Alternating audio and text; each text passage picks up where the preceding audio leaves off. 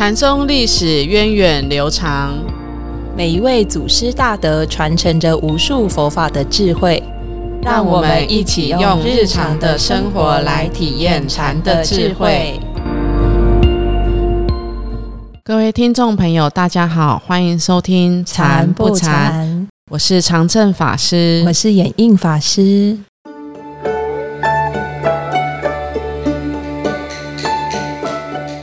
我们上个星期介绍了马祖道一的得意门生，也是三大士之一的西堂智藏禅师生平故事哦。对，那西堂智藏非常得到马祖道一的信赖，还把袈裟传给他，然后僧团也是由他继续来领导。没错，那师傅曾经说过，禅机之风创始于慧能，大成于道一。诶，从师傅的话里，我们就可以知道马祖道一和他的弟子们常常有许多很精彩的对话。其实讲到这边，我就想到说，我我们后来在看祖师的这些记录的时候，很多都是看到他们的语录，就是和弟子啊，或者是来参学的这些呃信众们的一些对答语录哦。是，可是其实呃，我们在看到《坛经》里面一开始。坛经六祖慧能大师，他的这个教育方式是一种普说，嗯，就是是对着大众普罗大众的一种说法的开始。我们说这是种普说的方式。可是到了好像第七品还是第八品，有个机缘品，是就是和弟子之间的印着弟子的因缘，然后有一些机缘的问答。嗯，然后后来其实后来的这个禅宗祖师这样子的。记录就越来越多，越来越多，是。好像禅宗的这种教化也从原本的普说，慢慢的就是比较会针对个别性，啊，就是弟子不同的这个性格的差异，当下根性的差异，回应。会有一些机缘问答的回忆，嗯，就更回到人本的一个感觉。师傅也曾经有说过，禅宗它的真精神其实就是在这个时代里面。嗯，然后禅宗的伟大祖师们其实也都是活跃在这个时代里面。嗯，好，那我们今天要讲的呢，也是马祖道一和他的得意门生西堂智藏、百丈怀海之间的故事。是，因为这三个人我们都讲过了，对不对？是。到底这个师徒三人凑在一起，又会产生出怎样子的一个禅机呢？让我们搭乘时光机一起回到唐朝，进入我们的小剧场。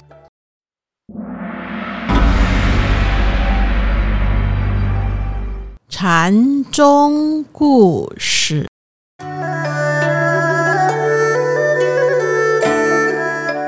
西堂智藏和百丈怀海都是马祖道一的得意门生，一位是僧团里面地位极高的西堂和尚，一位是随侍在马祖身侧的侍者。有一天，一位出家人前来向马祖道一请法。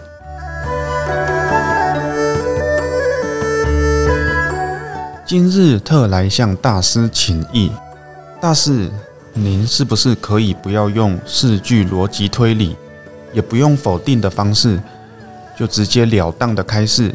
达摩祖师所要传达的是什么呀？哎，我今个累了，心情不太好，你去问自常吧。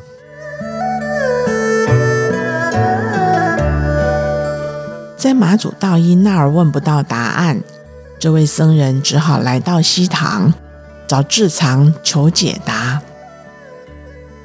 和尚慈悲，您能不能直接告诉我，什么是达摩祖师从西方带来的义子？咦，你怎么不去问师傅呢？是这样的，我刚才去请大师开示。大师好像有点不舒服，所以要我来请教和尚您。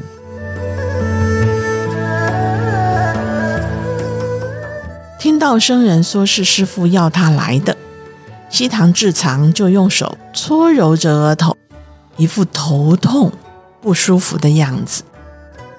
唉，真是不巧，我今天不知怎么搞的，竟然犯起了头疼的毛病。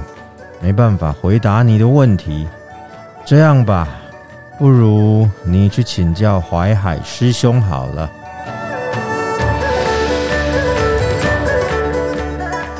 这位求法而来的僧人被推来推去，实在不明白这师徒到底是什么意思，于是只好再找百丈淮海问问题去了。见到了百丈淮海，僧人就把问题再说了一遍。怀海一听就说：“就算你来问我，我也不会。”啊！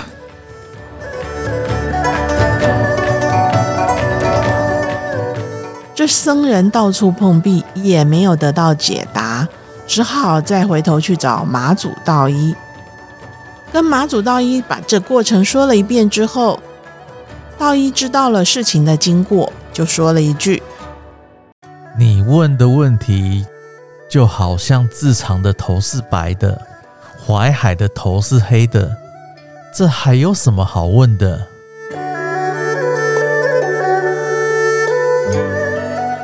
这位僧人听完马祖道一的回答，就回去了。又有谁知道他是不是理解了祖师西来意和智藏淮海的头有什么关系？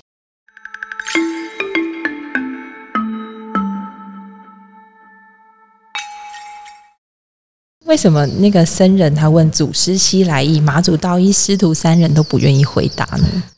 其实祖师西来意这个祖师指的就是达摩祖师，是到底他从他从这个远方来到正旦，来到中国，他带来的什么消息、什么讯息哦？是嗯，其实这个问题我们在看到祖师语的时候，常常都会发现很多人都喜欢问这个问题：祖师西来一对西来意，机对锋的话筒，对，祖师西来意是什么？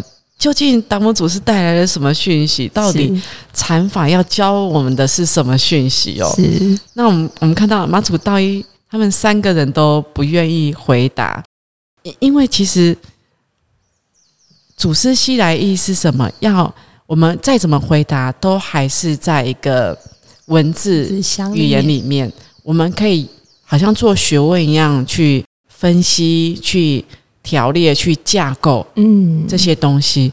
可是这些学问归学问，当我没有去实践它的时候，我没有用心去体会它的时候，它跟我始终就是隔了一层。没错，嗯，所以马祖道一他们师徒三人呢，他们都不愿意再多说一些什么。嗯我我觉得第一个是除了真正的这个第一义谛，就是佛法说的真理，都用第一义谛来表示。是第一义谛它是没有办法用语言文字来表达的。我觉得这是这是一层意义。嗯那另外一层意义是，诶，当我直接告诉你是什么的时候，其实会阻断学生继续去探探索，究的动力，继续去探究，然后觉得就会抓着你给我的这个个标准案，答案对，嗯。那个就不是他的了。是。呃，就因为我们禅宗其实也常常会讲一个比喻嘛，就是嗯如人饮水，冷暖自知。是。对啊，那师傅也也常常讲的就是，哎，我说这个柠檬很酸，是，可是我说很酸是因为我我真的吃到了这个柠檬，我真的体会到哦，这柠檬哦真的好酸哦。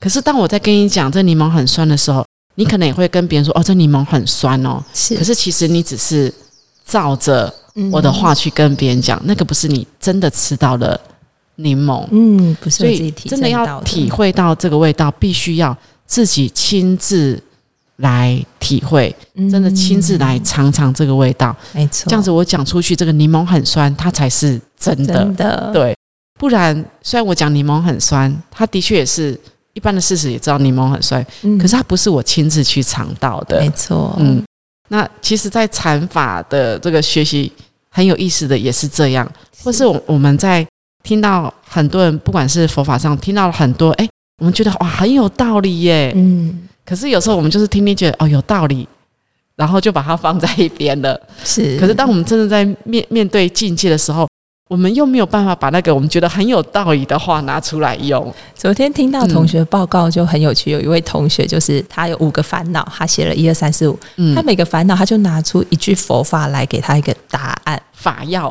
对对对，就好像处理了他那五个烦恼。可是，哎、我觉得就是当下的感觉是他没有那么的贴近他自己的内心，真的跟他自己内心很深层的烦恼那个自觉去关照。嗯所以他虽然有标准答案，可是哎，跟听众好像大家没有什么共鸣的感觉。嗯嗯其实我们学佛也常常会这样子。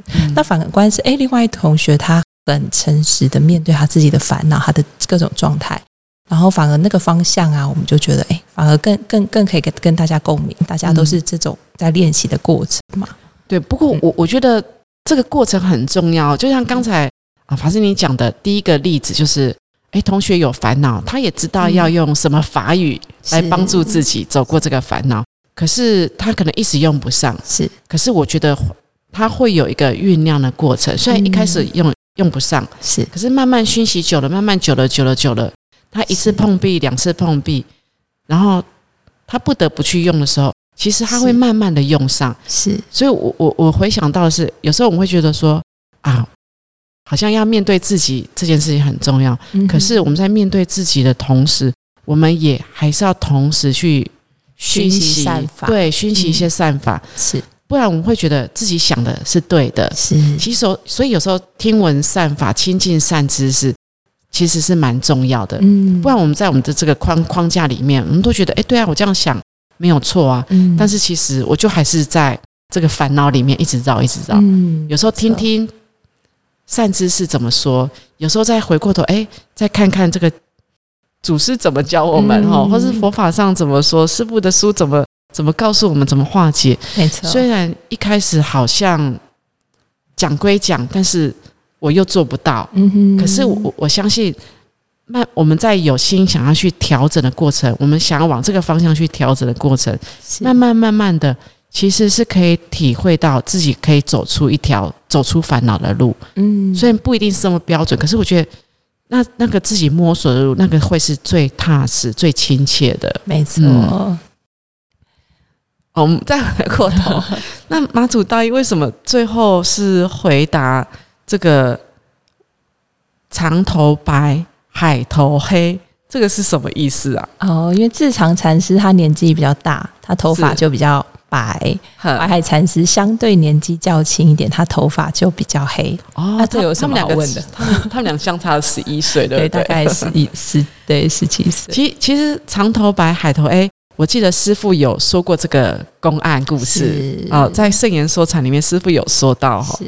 其实就师傅就说，哎，西塘智长的头发是白的，淮海的头发是黑的，是这个就是一个现实上很明显在面前的呈现的一个状态，所以就是一切是现成的，是。一切现成，然后处处其实都是禅法的运用，而不一定要钻牛角尖在文字语言上。是。不，你不不需要一定要我告诉你什么叫做祖师西来意，是。不用执着在这个问题上，也不用执着在要从我的嘴巴里面得到答案，嗯。而是要回过头，我们能不能去放下我们心里面很执着那个地方？是当我们能够放下的时候，那个就是祖师西来意。对，师傅讲的很很简单，但是又非常的贴切，可以用。嗯，那所以其实我我们可能就是往往被这个语言文字像所绑住了哈。嗯如果我我们能够不要这么钻牛角尖是的话，我们在面对我们的生活中的一些状况，我们就比较能够接受我们所遇到的问题。对，不然其实我们常常是自寻烦恼，嗯很想要找一些佛法开悟啊、道啊、禅啊，到底有什么样的道理，然后来自己钻牛角尖。对，讲到钻牛角尖，其实还是想到，我记得上个礼拜我们有稍微提到那个所谓的舒适圈，是。还有我们那个思想的框框这样子的一个问题哦。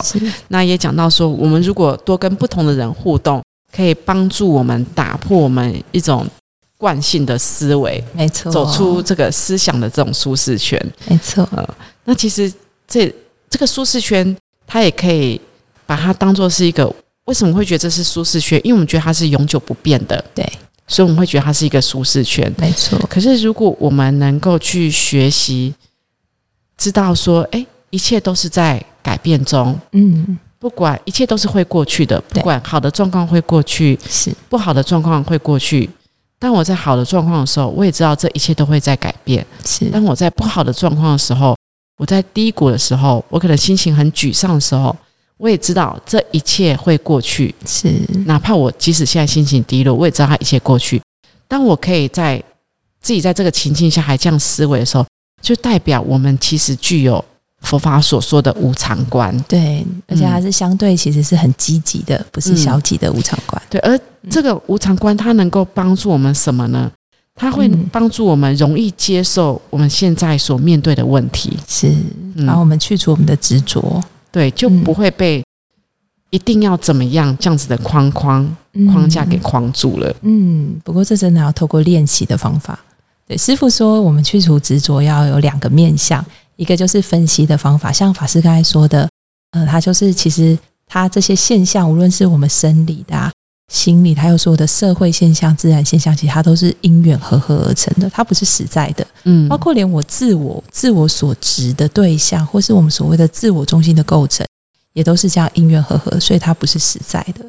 哦，今天的我跟昨天的我都不一样。像嗯哎，因为我跟法师的对谈中得到一些新的想法、新的刺激，哦，新的学习，其实我就也不是之前的我。我我我就记得有一个不知道是文人还是哲学家哈，他就曾经说过：“不惜以今日之我来挑战昨日之我。”还是我我觉得其实这个就是跟佛法讲的无常观是很相应的，对，是相应的一个透过。观察自己的念头的变、嗯变化来体验到无常观。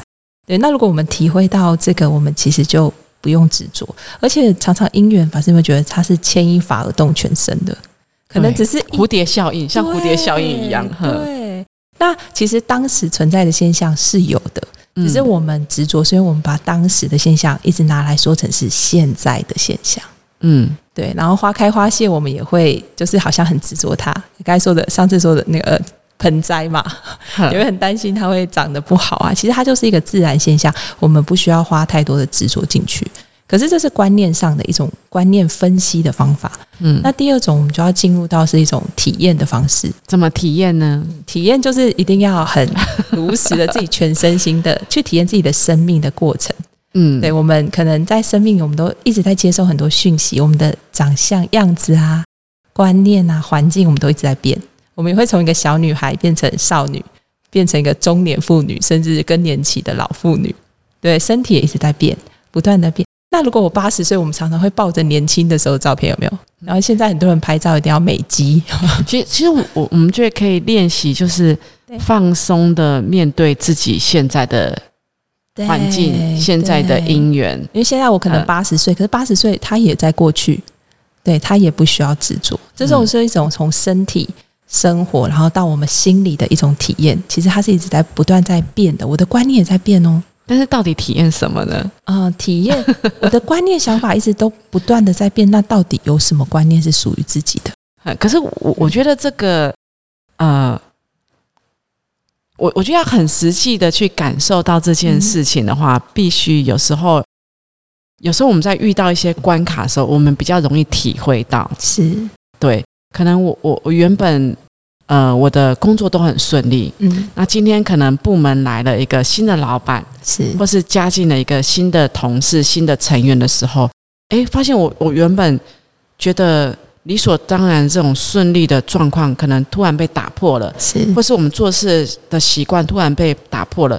可能在当下呢，一下子跟我平常做事习惯或是方式不一样的时候，我会觉得诶，有点卡，怎么会这样？是，哦，然后可是如果我慢慢的觉得好了，那我也可以试着接受新的老板的领导，或是新同事他的这个新的思维的加入，我可以去接受的时候呢，其实就代表我能够放下我对原本这种做事的习惯的执着。舒适圈，对，这就是一种舒适圈的放下。是，然后慢慢的，我可以去面对不同的成员的组合，我都可以去练习接受新的成员的组合，然后有新的火花，然后不一定要大家按照我所说的。是，其实这个就是去体会自己放下的一个过程，没错，就觉得事情其实不一定要按照我原本那种方式来做，嗯，其实它可以有不同的方式，然后我就放松的好信任我的伙伴，信任我的同事，然后就配合他们一起做的时候，哎，发现这种模式也可以成功。嗯哼，然后在我觉得在这样子的经验一次两次，慢慢的，我们的心就会越来越容易放松，去接受不同新的事物、新的成员、新的因缘。嗯，其实这个就是佛法里面讲的，我们是有一种无常观，就是每一次都是新的，每一次都是新的，嗯。每次的因缘我都可以去，诶看到它，然后去练习接受新的因缘。那在这个过程里面，其实就是在帮助我们学习什么叫放下。所以放下它嗯不是一个很抽象的东西，是体验也不是一个很抽象的东西，而是我我可以感觉到我心态在慢慢的转变。嗯我从原本的不行，一定要听我的，然后慢慢的，哎，我可以接受听听别人的声音。其实这个就是一种放下。真的，如果我能够去听别人的声音的时候，然后同时关照到自己的想法，然后再跟对方怎么去磨合，这个过程的观察，它就是很具体的一个练习无常观的过程。嗯，所以其实发现我们每个人都可以有这样子的练习，每个人都有这个能力可以练习。对，可是我发现，因为你接受新的讯息跟嗯各种音乐能力够，然后你也愿意，所以你跟大家的互动就比较不会有代沟。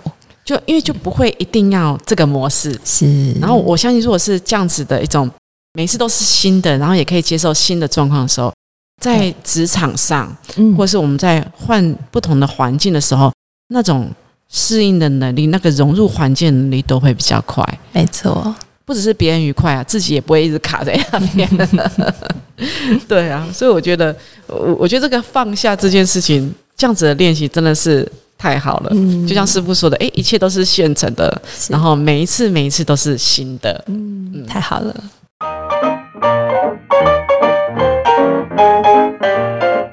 好，那我们回回过头看到马祖道一哦，和他的弟子们其实都很有智慧，然后马祖道一也非常会运用机会教育来指导他的弟子们怎么去修行。其实西堂自常他还有很多精彩的故事，那我们下个礼拜是不是还要来继续分享他的故事呢我？们再来分享他一个很有名的故事。好啊，那我们下个礼拜再继续分享西塘制厂的故事。下个礼拜的节目再见真章喽，我们下周见。见，拜拜拜拜